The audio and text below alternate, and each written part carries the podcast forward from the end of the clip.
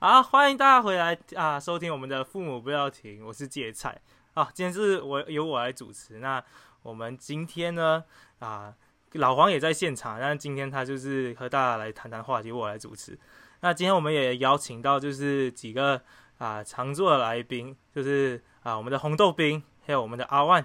啊。那同时的话呢，我们也有啊两位啊来宾来和我们一起讨论今天的话题。啊，其中一个呢是来自就是台湾大学的啊嘉颖啊，还有另外一个是之前在我们的语言系列有出现过一次我们的酸梅啊，那大家和我们的听众们打一个招呼好不好？Hello，Hello，大家好。好，那我们今天要谈的话题是一个其实最近啊，在 Malaysia 啊，在台湾啊，其实在世界各地也是都蛮有啊，蛮蛮常被提到一个话题啊，就是所谓的全民 coding。为什么会提到这事情？就大家不懂为什么我会来这里的，我也不懂。干，给我编那什么东西？靠腰，给我快点主持完了。哎呦，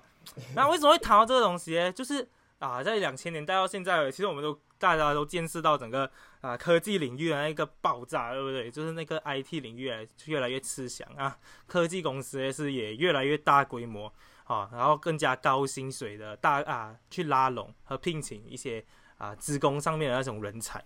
啊，其实如果大家有去关心，还是近几年，就是甚至福布斯的啊，三十岁以下那种，就是啊，百万富翁啊，千万富翁啊，大家都发现到，来是不是？其实有一大部分都是有科技公司或者在那种戏骨创业那种年轻的那种啊，科技公司那种老板啊，给占满，对吧？然后就吸引到一大堆人跑去读啊，IT 啊，CS 这样子的东西，对。然后甚至哎，好像在台湾，甚至已经在小学阶段就慢慢的在开始推行一种全民编程的一种啊计划，啊，让孩子们好像不要输在起跑线这样子了。好，所以今天就大概来探讨一下这一方面。先问一下，就是。老黄好，老黄每次来主持都没有讲太多话。老黄，你对于这件事情有什么看法？我觉得嘛，其实呃，教育这个环节哈，它应该是随着这个呃大时代这个变动底下做调整的。好，在这个脉络来思考的话，我们这二三十年来这个网际网络，尤其是 IT 的这一个科技的一种快速的发展，呃。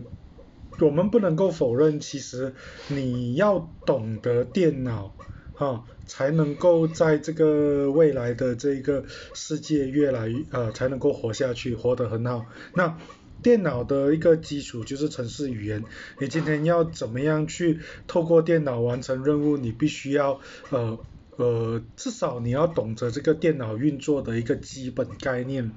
OK，所以我。我觉得今天所谓的全民编程，哈，这东西其实也不新呐，在中国早就搞了很久，中国甚至连小这个小孩子三岁就已经有那一种学习。基本 coding 逻辑的这一些游戏，这些 apps 早就已经很完善。哦，中国的托儿所，哈，早就已经有这一方面的活动，让小朋友在他三四岁的时候就可以开始接触一些基本这一种呃编程概念的这一种训练。OK，那我觉得这个也不一定是坏事啊。那呃，至少你今天我们的整个这个就业市场，或者在这个从这个呃工作这个大环境来思考的话，我们需要用到的科技这个技术越来越多啊，那你需要别人配合你的这一个呃工作去发展一套系统来支援你，那你就必须要去跟这一个设计者做沟通，那。你如果能够有基本的编程的概念，就可以很方便的去呃把这个沟通的部分做好。所以我觉得呃学这个编程其实是呃不是坏事，至少它在这个大趋势底下，它是一种新的尝试啊。我觉得至少因为这个东西过去从来未出现过，那未来我们是看到它是越来越。呃，影响越来越深远，所以大家就，我觉得可以开，可以保持一种 open mind 的这一种方式来面对这一个大趋势啦。啊，这个是简单小小的一个谈法。那那嘉颖的想法是什么？因为嘉颖你本身也是就是大学部啊，跟现在在台大都在做有跟资工有关的东西啊。对于你这种就是资工混了那么呃混混资工圈子混了那么多年的人而言，就是你自己的想法是什么？呃，我觉得就是因为时代在走，让小孩子从小去接触一些跟电脑、跟城市有关的东西，它其实是一定是讲，一定是必要的。可是问题是，我们要学到什么程度才算是学够？一定要学到，就是你真的可以从头到尾去学一个，去写一个软体出来，才算是成功的全民口定？还是讲，呃，你只要有一些，呃，你只要懂。电脑是怎样运作就好了，你只要会用一些 software 就好了。然后我觉得这个东西就是，嗯，这个就是比起要不要去全民 coding，我们到底要学到什么程度才算是这个社会呃可以跟 IT 接轨？我觉得这才是真正的问题。呃，就是在我看来，它可以分成。呃，两种就是先大概分成两种程度，一种是科普的程度，另外一种是专业技能的程度。嗯，我拿法律来比喻好，就是呃，我们可能每不一定，我们可能不一定每个人都要成为一个律师，可是我们一定要有一些基本的法律知识，像是假如我乱乱讲一个人的坏话，到处去讲话，他可以告我，然后这件事情是。呃，会被告成功，所以我不可以做这样的事情。像是这种基本的科普的知识，是我觉得可以套用在 coding 上面，因为，嗯，我们基本的知识就是讲我们要了解，就是我们身边的世界，包括自然的世界，包括社这个社会的世界，包括电脑世界，我们周围的这些东西是怎么样运作的。我觉得这个是在科普的范围里面，可是。可是，如果到讲我要真的可以去写一个软体，我可以用这个去工作赚钱的话，这个就算是专业的范畴。因为第一，不是每个人都可以，呃，讲讲，因为这个社会是有专业分工的，不一定每个人都会都要花，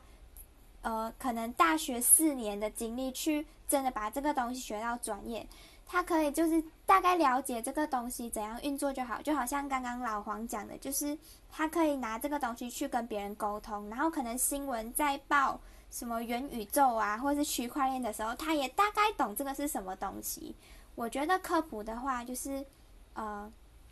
不一定要到很专业这样。好，谢谢佳颖啊，对啊，其实因为刚刚我在想的时候，其实也是这样子啊，就好像。啊，我觉得就是一个跟有关资讯素养的问题嘛，就是我们要怎样跟这个世界好更好的去接轨，对吧？我们就是还要要有办法跟人就是有效去沟通嘛，对吧？因为而且科技跟我们生活越来越融合的情况之下，那这种情况就会越来越常见，对啊。但是全民编程很大一部分就是啊。很大一部分就是大家都觉得就是嘿啊，去发明好一些还，是让小孩子好像更容易去学口令，好像 Scratch 啊这些什么东西之类的，然后反而就好像感觉上有一点点跟这个本质上有点脱轨啊。红豆饼，你有什么意见呢？如果说意见的话，我可能是从一个可以说截然不同的一个角度去看吧，因为我是读国际关系的嘛。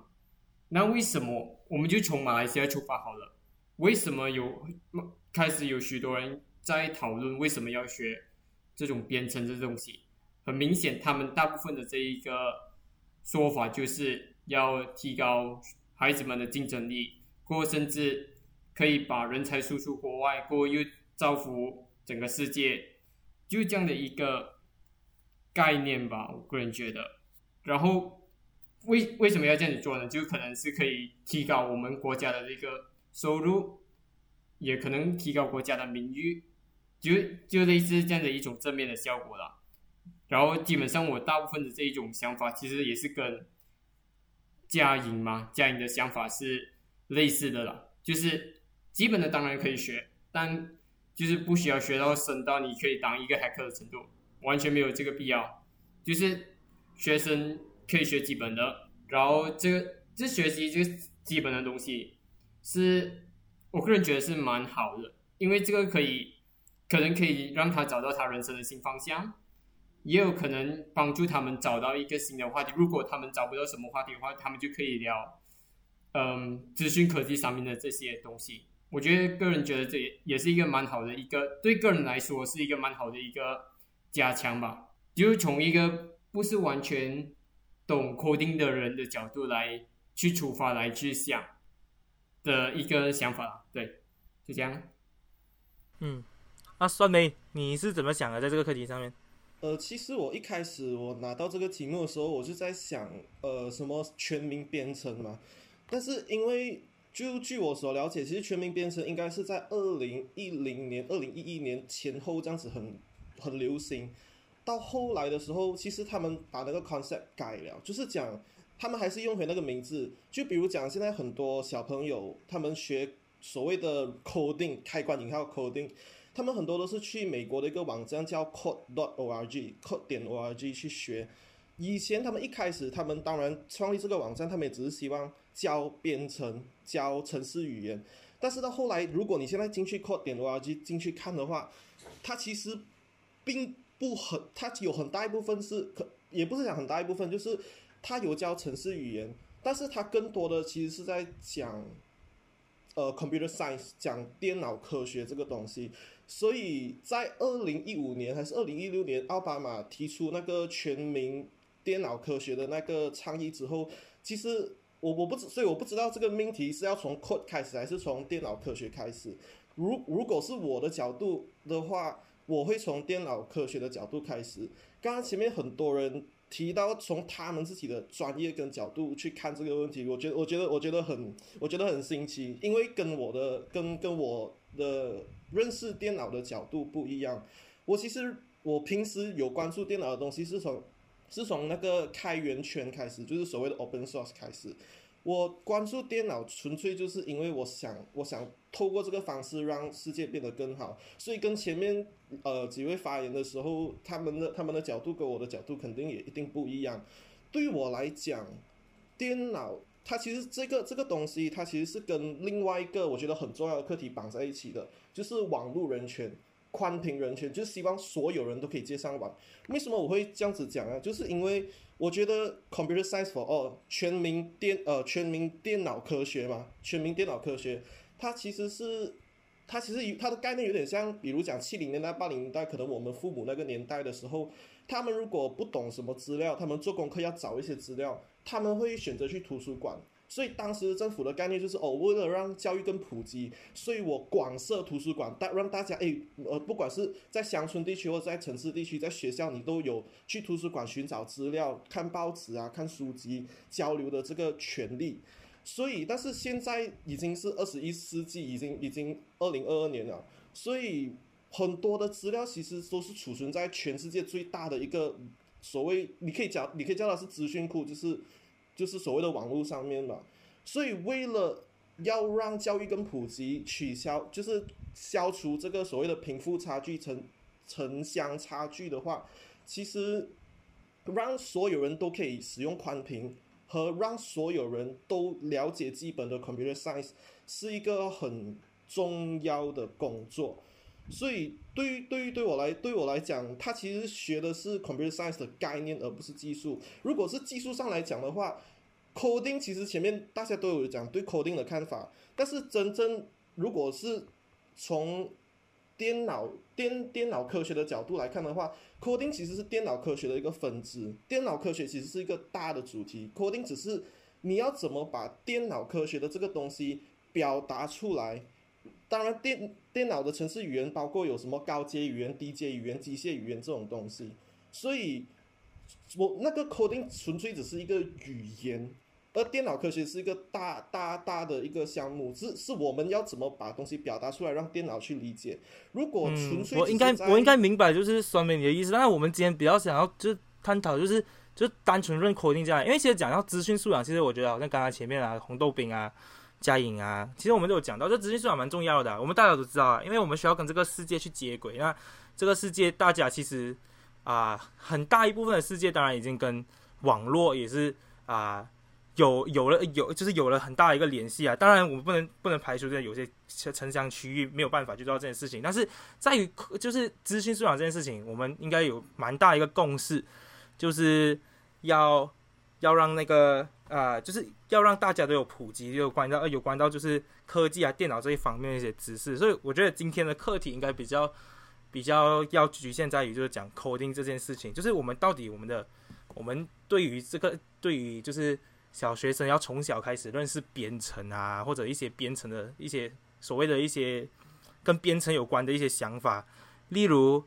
例如，就是好像现在有些用 Scratch 啊，做那种逻逻辑设计那样的东西，我我觉得应该是比较 focus 在这一方面呃方面的东西啊。如果如果是讲这一方面的话，其实我会把它跟之前的一些事件联想到一起。我相信在座的各位应该在小学的时候都有学过电脑，但是记我记得好像是二零一八年前后就废止掉。有人讲是因为。呃，学不到学不到东西，然后那些那些承包商都在骗钱，都我们每一年都要给钱给那些承包商去学电脑。但是其实这两个它都有一个关键点，就是在我们平时在电脑课上面学，比如讲学 Microsoft 的套装软体，学什么 Word 啊、PowerPoint 啊、Excel 这些东西。但是这些东西其实其实它只是一个讲讲，它是一个管道。所以，如果你只是单纯的讲学编程这件事情的话，它其实会遇到一样的问题。我之所以会这样子讲，就是因为它的概念有点像我今天是学开车。如果你只是讲哦，我电脑课，如果我就就比如讲，如果我把电脑课当成是学学习开车的话，如果你只是在讲哦，我让他学 Excel，学给学其中一个语言，比如学 HTML，这样子它有点像哦，我只会开 Proton。剩下的不可以不会开，即使我讲我是在学开车，但是我只会 Proton。但是比如讲，我今天给你一辆 Toyota 的时候，哎，我不会开，因为那个不是 Proton。这个就是我们现在遇到的问题。所以如果一般的学生从上过电脑课，在学校上过电脑课，包括在中学或者小学学过电脑课的学生，如果他用我的电脑，可能他会用不到，因为我的电脑里面是完全没有 Microsoft 的，我都是用另外一个开源软体叫 LibreOffice 的。所以重点是，我觉得，我觉得那个课题，如果真的大家要讨论的话，如果是倾向于概念或者是讲电脑科学的区域的话，我觉得那个讨论的空间可能会比较大。因为如果你是一直在讲那个那个，就是讲单纯的 coding 的语言，其实都有很多种。现在现在的网页也除了除了 HTML 之外，他们也结合很多其他的语言。现在流行的就已经有四十多种，所以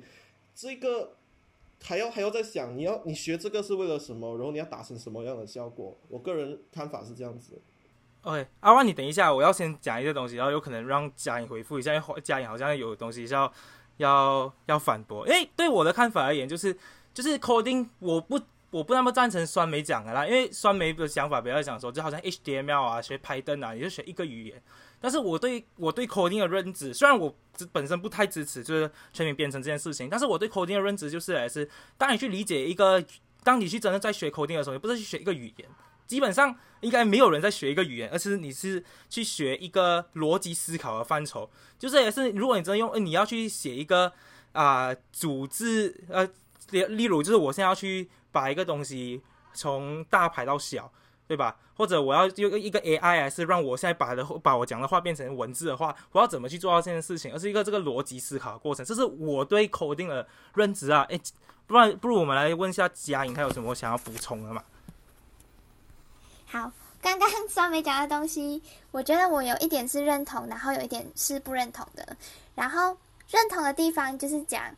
呃，我觉得 computer science 跟 coding 这两个东西是分不开的。如果今天没有城市就不会有 computer science。然后，当然，呃，如果你去学城市，你不可能不会知道 computer science 的基础。就是虽然讲恐呃，虽然讲城市只是 computer science 的其中一个分支，可是其实 computer science 的几乎所有的东西都是 based on 城市去写的。然后，当然你在写城市的时候，你也一定要了解到，就是这个东西为什么要这样写，它之后可以用来做什么，然后这个又会连回到 computer science 的范畴，所以我觉得就是我们没有办法不去谈 computer science 只谈 coding，也没有办法只谈 computer science 不谈 coding，这个是一第一点。然后第二点是，呃，我觉得如果只是要会用一个软体，像是 Microsoft Word 或是 LibreOffice，其实。可以这个东西反而是跟使用软体这件事情反而是跟城市没有关系，因为呃，其实现在的软体在设计上，他们的 logic 都是差不多的，就是呃，就像我没有用过 LibreOffice 好，可是我有用过 Microsoft Word，嗯，我还是有办法，就是用相似的逻辑去去使用 LibreOffice。然后像我没有用过 Mac，可是嗯，Mac 如果有一些软体跟 Windows 差不多，我还是可以用同样的逻辑去用它。我觉得。呃，重点要培养的东西是在我们怎么样把我们学会了一个东西，然后不要只是死死的记住要怎样用这个技能，而是我们要把它抽象化，化成就是一个逻辑的思考，然后让这个东西可以去套用在其他方面，就好像我们今天嗯。背数学的一个公式，不可能讲我今天只会用 cm，然后它后来转成 m 转成 km 我就不会用了，不是这样子的。所以我觉得就是，其实如果你可以学好，包括像刚刚永生讲，就是我们今天学一个城市语言的话，我们不是只是在学这个语言罢了。像我今天学了 C 加加，其实我转换去 Python 我还是一样的用法。所以我觉得。呃，整个 coding 跟 computer science 的精髓，在我要怎么样把我学会的一个东西，当今天呃这个东西做了一个改变，比如它变成另外一个语言，或者它变成另外一个软体之后，我还是有办法把这个东西用在这上面。我觉得时代会一直改变，现在用的语言可能之后也不一定会用，现在用的软体之后也不一定会用，所以真正在资讯时代的人才应该。最重要的掌握的是这种可以 adapt 的能力。好，谢谢嘉颖。对吧？其实因为我也是蛮赞同的，好像在这个二十一世纪，我觉得好像前一阵子好像也有人蛮推崇一个东西，就是二十一世纪的人才应该要怎样的人才，二十一世纪的学生应该要怎样学生，应该就是一个懂得学习怎么去学习的东西，所以我们才可以应付这个 日新月异的世界。阿万也是举手举很久，我们听听看阿万有什么话要跟我们讲啊。作为一个，我我我发现我自己很糟糕，就是我当我听到全民编程这个东西的时候，我第一个反应哦，我不是讲什么啊，他哇怎么学编程什么，我想的是我要怎么让他来赚钱。我是个很糟糕的人，我先跟各位坦诚，我接下来的话题一点专业程度都没有，而且都是脑洞，OK？所以各位听众，如果啊没有问题，反正我是不会在乎你们想法，就这样子，OK？我的想法是这样子，呃，我想一个问题的时候，我的 concept 是要不要，要多少，然后怎么要。OK，所以我全名编成要不要嘛？不要，我想不到理由，因为我觉得是要的。为什么我觉得要？因为呃，我想到我自己的状态，比如说，因为我现在在创业嘛，然后我想，哎，又创业，我是不是有学过类似？不，我我是创业，然后我是文商生，然后我就想，哎，我的创业历程跟我学到东西有没有关联？我发现到有，呃，比如说，呃，因为我是文商的，所以我做的创业会比较偏向的是。呃，文化产品，你要我突然间转一个什么生物科技，我是不可能联想到的。所以这是我，你我就文化科呃创业嘛，对不对？然后就文化科技。然后在我的呃中学生涯的时候，我有幸的学到 Photoshop 跟 Adobe Illustrator。我没有学到很好，我觉得呃大概像，反正是我学到，然后我知道 concept，所以我就会把这两个技术用在我创业里面。然后之后。我有幸接触到呃影片后置，所以现在才会有我们的 podcast。我的想法是这样子，为什么要？因为呃所谓的电脑编程、电脑科学这个东西，它是一个很庞大的领域，而且很有潜力。它是未来你的孩子要赚钱的其中一个很大很好的方向。这是我的想法。我的孩子以后创业，如果他告诉我他要做，因为。你看，你很奇怪的现象，外为什么外国的孩子现在创业都说哦，我要人工智慧啊，哇，我以后发到机器人。但是在马来西亚，他们只会讲他们做 YouTuber，这就是接触的差别。如果我的孩子接触到编程，那他以后创业的时候会不会想着，哎，我是不是可以，嗯，比如说我历史结合网络，或者历史结合人工智能，反正就结合，然后创出一个东西。那我觉得是好的，因为有想法、有接触，他才会有创业想法，他才会赚钱，他才会成功的人。所以这是我的观念，所以我要，那我要多少呢？呃，刚刚有些呃呃，接菜啊、酸梅啊，包括我们的新的来宾，我不知道我我我不知道你们他们三个讲到什么，反正我大概大大概大概听得出就是他们也比如说要很专业，要多少个语言，或者是要学到什么。对我来讲，他只要学会基本操作，就像 Photoshop，你只要会剪贴，copy and paste，弄那个 layer，只要 lock layer，然后只要 export 成 PNG 或 JPEG，我只要这些 concept 简单就好，你不用很强，不用什么语言都会，你 HTML 至少会吧，或者是一一两个什么 C 加加之类的，随便学一两个，反正 concept 嘛，要知道学到那个，你不用学很好，有学大概会做啊，不用写到不用九十分，你只要个六七十分，有 concept。对我来讲，我的孩子我要他这样就够了，因为这样以后帮助他做什么？呃，比如说像像我，我我为什么我我其实一些最近一些呃近期的一些经历告诉我，其实我后悔为什么我没有学编程，因为我要做网站，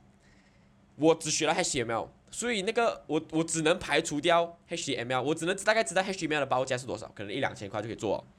但如果今天那个那个商家告诉我要其他语言做的东西，那他讲一大堆废话，然后给我开一个几十千、五千，就是你做网站还有很多价钱，然后你完全无法比对，因为我完全没有完全没有那个 concept，我我所以我完全不知道他们有没有在骗我，不懂我要怎样选适合我的，我甚至不知道我要怎么跟他解释我要什么，因为他也不懂我在讲什么，你知道知道，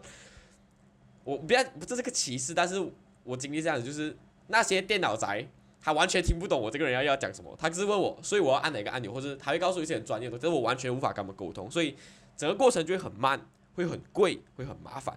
所以我要，而且我要的是我至少可以操作。那我要怎么要它？像是刚刚呃酸菜可能有讲到承包酸梅啦，哦酸梅跟芥菜到底是谁？反正酸酸梅刚刚有讲到酸菜，酸梅刚刚有讲到呃呃那些电脑承包商。对，作为一个在电脑承包商的比赛里面拿冠军的人，我告诉你，我们小学那电脑承包商真是个垃圾，他们绝对吃了我们国家预算非常多。OK，这是毋毋庸置疑的。所以，但他不该是一个呃阻挡我们去走这方面的一个，因为我们不要以后不要承包商嘛，那我们是不是可以把呃编程老师做成一个政府人员的编制，放进教师体系里面？那就那就解决问题了嘛。那至于怎么解决，那那那慢慢调，反正我们的 Malaysia 可能要十十多年才可以解决的问题，反正就这样子，反正要嘛。然后要怎么要嘛？怎么要就是我们要把它变成教职体系，不要承包了，这样子我们可以管控。那我们包括呃电脑之前讲啊，可能变很快啊，怎么跟上？变得很快怎么跟上？那就是我们的私训的问题啊，这不关我们的事情，这是私训的问题。所以我们要有老师要在体系里面，政府可以监管，然后一个要优秀的培训体系，这就是我觉得我整个的 concept。然后我觉得，呃，如果聆听的家长们啊，你们也可以试着，应该是跟我一样的，然后剩下交给专业人士来讲，这就是我一个糟糕的商人的一个想法。这些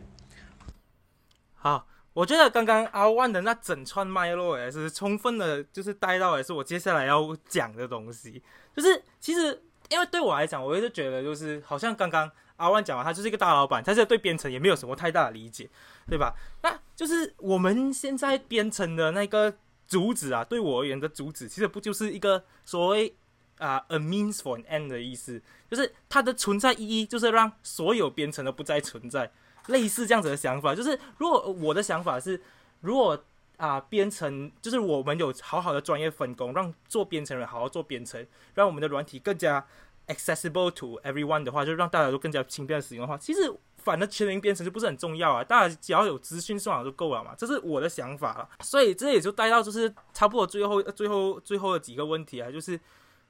按照这个来说说的话，我们。我们的想法就是，大家有资讯素养，或者大家只要懂得怎么学就可以懂。只要有编程的话，或者我们需要一个先有一个资讯素养，才有个共同语言的话，那我们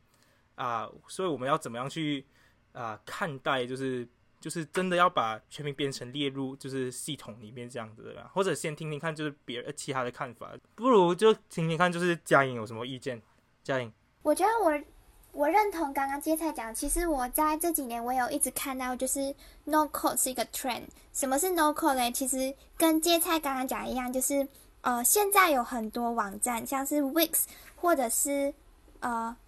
UI Flow 之类的，它都是你可以不用会口令，你只要会像 PS 这样拖拖拉拉，你会你要会做 PPT 这样子，你就可以做出一个网站。可是我觉得这个东西，呃，它现在还没有很普及，那它可能要普及也会是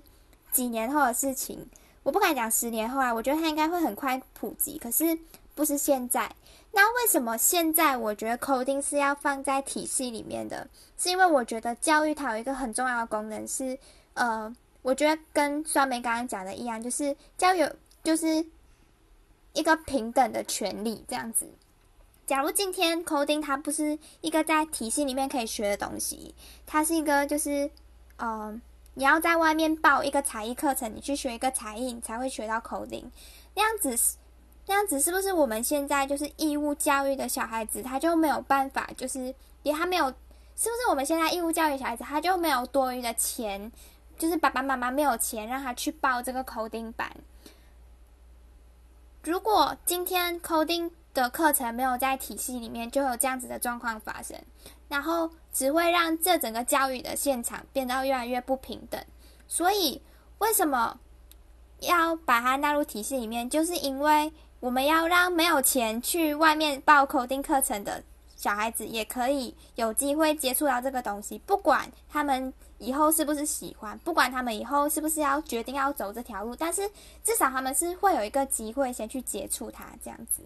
我觉得这是为什么现在需要全民口定这件事情。当然，以后可能口定会变成一个 out 的事情，然后我们有更好的软体可以用，可是那是以后的事情。但是现在，如果要创造工作机会给这些呃比较没有教育资源的小孩子，那所以那现在就要做全民口定这件事情。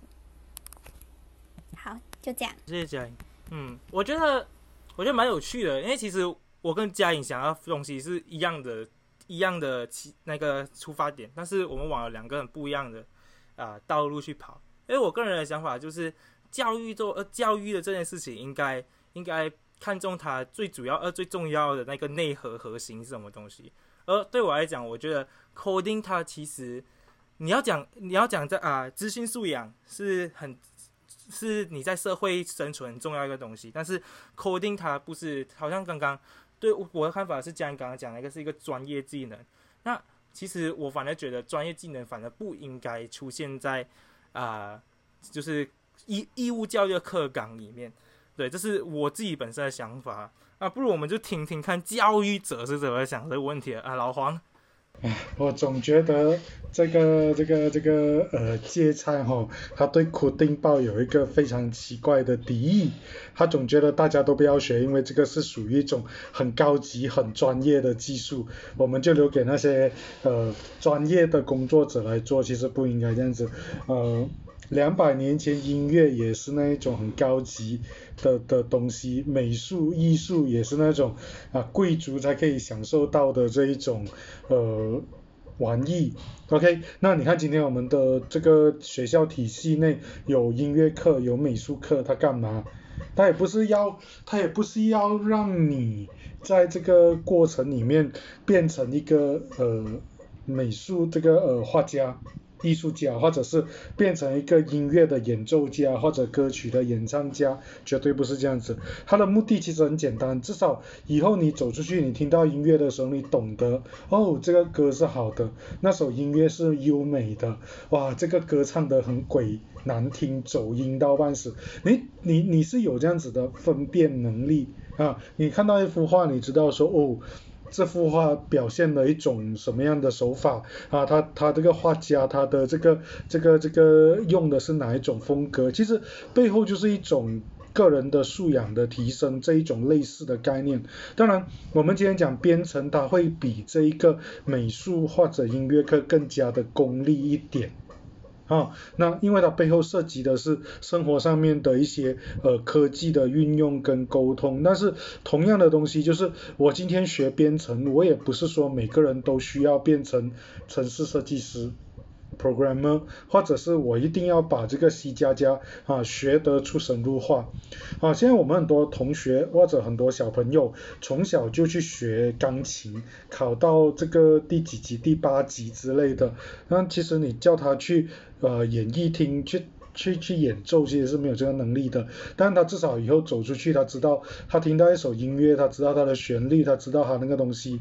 的一个一个一个基础，一个基本的概念，我觉得这个就是呃教育背后的这个这个功能。那编程其实也有这样子的一种味道在这里，因为我们我们没有办法回避这个呃这个东西的这个普及性跟热议的这个重要。这是事实，它已经存在，甚至现在这个区块链啊、元宇宙啦这一种新的东西都已经出来了。啊，所以其实没有这么复杂了。那当然，呃，刚刚的讨论其实有岔出去很多枝枝节节啊，比如说这个酸梅提到的这个这个素养的问题，不在这个讨论范畴啊。那个阿万讲到这个电脑课程的问题，这个也是呃背后涉及这个体制还有课程的编排。其实啦，在马来西亚，我们的这个官方其实从来没有电脑课。其实我们的华小很多的电脑课是外包，纯粹是因为很多家长觉得小孩子要学电脑，然后学校为了某一些呃特殊的原因，然后就就去给外面的电脑公司来承包这个电脑课。其实其实，在教育的这个呃这个这个课程的这个这个纲要里面，其实我们的小学从来一直到最近其实才有这个电脑课，就是一直以前都没有的，所以才会学一些奇奇怪怪的东西嘛，呃 Word 啊这些，那纯粹只是去满足家长们那一种焦虑的那一种呃需求哦，全世界都在学电脑，我的儿子也要会电脑。好，那就像今天我们很多人都把这个音乐当做小孩子一定要学的，其实大家都忽略了为什么要学音乐，为什么要去学画画啊？去学跳舞的目的又是什么？其实没有人要去当演奏家，也不希望他的小孩子以后靠音乐吃饭啊，但是却却需要懂得怎么去在生活上面遇到一些音乐啊、艺术的东西的时候，懂得去辨识。同样的，我今天学会舞蹈啊，我懂得用这个节奏来跳舞，那我也可以去听一，我也慢慢的训练出我懂得去去去鉴赏哪一个音乐是好的。所以也不存在那一种我会 Word 我就不会用 LibreOffice 的这一种事情啊，也不会存在说我今天会这个这个呃呃 CorelDRAW 我就不会 AutoCAD 啊这一种事情也不会发生的啦。只要你的这个这个课程是完整，你的你的思维是是是是呃灵活，课程是完整的话，这个部分是没有问题的。OK，好，我这里就总结到这里。OK。呃，站在我的角度，其实因为我其实我跟我跟芥菜之前有一点点像，因为当初大家想到 coding，大家就想到电脑那种，就是电影上面那种很 hacker 那种很厉害的画面。但其实真正来讲，coding 它比其实并没有这样难。我现在正在看这 code 点 org 的教师内容，他们其实把很多东西都简化，变成变成没有 coding 的。它只是让一些用一些方式，用一些游戏，用一些课程来让小朋友理解什么是 computer science 和 coding。即使完全不用学 coding，你也可以懂 coding。而这个是因为是从我的角度出发，所以我会想，我会想要去接触这些东西。我学这些东西也并不是为了要成为电脑大师，只是我希望大家可以更理解这个东西。我也认同大家讲的，就是呃那个概念上面的东西。对我，我提出，我提出。学生只会用 Microsoft，不会用 LibreOffice 或者是呃 etc 这些东西，只是一个现象，只是为了要解决这个现象，就是透过刚刚大家讲的素养的问题，到最后我觉得那个那个，我觉得跟大家都差不多，其实我们我们的想法都差不多，重点只是在那一个命题上面，就是像我之前讲，一开始叫 Code 点 org，就是呃 Code for all，但是后来。奥巴马开始提出这些东西之后，他们哎发现哎原来这这些其实 computer science 用 computer science 做推广比较好，所以后来 code 点 org 又变成 computer science 的东西，所以我觉得只是它其实你可以讲相关或者是怎怎样，但是在我的角度，站在一个想要教育别人教教育下一代的这个角度来讲的话，我不知道这样子讲合不合理，但是就是就是站在一个想要推广的角度来讲，我希望先淡化这个扩。这个扩的这个部分来重点来告诉教来教大家那个逻辑线，所以我觉得我觉得那个那个问题分叉的地方还是因为在那个命题命题上面，它既相关，但是一个又先一个又后，但是又要讨论什么东西？我觉得我觉得这个是比较就如同我一开始讲的那个比较尴尬的地方，就 That's all。好，不如我们就把就是最后就是把这点时间留给。嘉颖来分享一下好了，就是嘉颖，就是也是好像刚才讲了嘛，你在职工界打滚那么多年，你对这整个话题就是有什么最后感想，或者有什么需要想要跟大家分享的吗？我最后想要简单分享一下，就是为什么我后来会读职工系。呃，其实最一开始是在高一的时候，昆城有一堂电脑课，那电脑课很神奇，它是直接教我们一堆没有写过课的人，直接教我们 C，C 还是 C 加加，直接教我们 C 写，直接教我们写 C 哦，然后呃。那时候全班人都很头痛，就是我然后这什么东西来的，看了都看不懂，又跟又不像英文，又不像中文，又不是数数学，然后看了就平散了。可是我觉得，呃，我就是从那一门课开始，然后才发现，哎，这个东西我好像会，我好像玩的还不错，好像还蛮好玩的。如果没有学校强迫我们去，呃，那时候学校没有强迫我们修那堂电脑课教习的话。我觉得我到现在我不可能会读职工这条路。我觉得有时候就是呃要去接触，要让小孩子去接触过这个东西，他才会知道他到底是喜欢还是不喜欢。可是 coding 这个东西，它不是嗯，它会需要你在家里有一台电脑，它不是每一个人都有这样的资源可以去接触到这样子的教育。所以我觉得把它纳入义务教育里面，才会让每一个人都有。公平的机会可以接触到这个东西，那就像我刚刚讲的，你之后喜欢还是不喜欢，你要不要走向更专业的，就是你个人的选择。可是我觉得至少要让每个人都有机会接触到这个东西。好，其其实其实做 coding 真的不真的真的可以没有天脑，大大家有时间去看 code org。啊，谢谢嘉颖，然后也谢谢就是酸梅。啊，我们今天其实讲很多，就是先从理解，就是诶，全民 coding 到底现在是怎么样一个一一回事。我们也听了，就是从啊，就是真的在念职工系念了五年的啊，在台大念书的嘉颖啊，来和我们分享一下，就是他的看法。当然也请了就是我们这些完全跟 coding 扯不到一点关系的人来去谈谈我们的看法。那当然，我们今天讲了很多，就是他。就是 coding 这个东西到底要怎样去纳入教育，其实还是一个很大的议题。我们也是稍微聊到，但是也没有到很 in depth 的去聊这件事情，对吧？我们马来西亚到底其实我们刚才讲了，就是我们啊对于资讯素养觉得看很看重，那就是也应该要把 coding 拉下，就是所谓的神龛的位置，对吧？然后让放到就是义务教育里面，让大家去啊接触这件事情，对。那当然的话，就是还有最后刚刚老黄也有提到，就是诶，我们应该要以一个啊认知与欣赏那种方式来是来去认识 coding，，对吧？就好像我们怎么去欣赏音乐、欣赏啊艺术一样，对。但是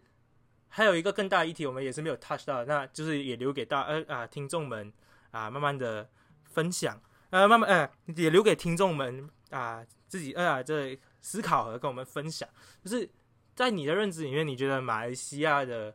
啊教育体系到底有没有那个准备好迎接，就是我们的科技时代？到底有没有准备好去啊把 coding 这个东西纳入到我们的教育体系里面，对吧？因为